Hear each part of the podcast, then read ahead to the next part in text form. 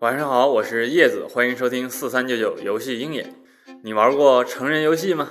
你别不说话啊！我知道你肯定没玩过，对吧？不过这类游戏在日本和欧美的市场还是有的。这不，最近加拿大著名成人游戏发行商 Nutaku 宣布正式进军手游界，他们设立了一个一千万美金的基金会来扶持这些愿意在手游中加入 R 十八元素的制造者。知道是什么意思不？就是说，如果你的手游质量出色，而且还加入了成人元素的话，那就可以从 Nutaco 那里拿到相应的资金，继续开发优秀的成人手游。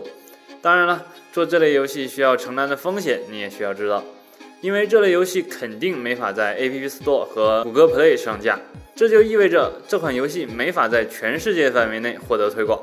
万一呀，我是说万一 Nutaco 的平台做不下去了呢？那你可就是血本无归了呀！所以啊，如果 Nutaco 同意开发者能够制作两个版本，一个没有 R 十八元素，能够在正规平台上架；另一个成人版用来跟 Nutaco 合作，那就两全其美了呀！就说这么多，感兴趣的开发者可以去联系联系别个呀。好了，说完成人游戏，我们接着来聊聊欧洲手游公司。可能很多人提到欧洲手游大厂，想到的是被腾讯收购的 Supercell，他们的传奇故事相信大家都听腻了。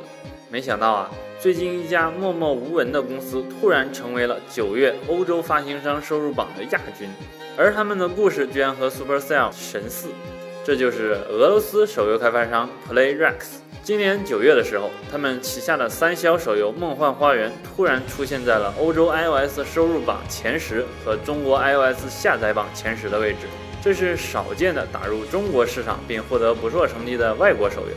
此外啊，他们前后推出的三款手游均拥有不错的成绩，目前他们的月流水已经过亿人民币了，这在国内可是腾讯和网易才能达到的高度啊！不得不说，三消的魅力还没有被手游公司完全挖掘出来。PlayRex 能否利用三消游戏创造 Supercell 这样的神话呢？好了，以上就是今天的全部语音内容了。如果大家还想了解更多产业资讯，也可以关注我们的游戏鹰眼公众号，或者登录四三九九产业频道查看。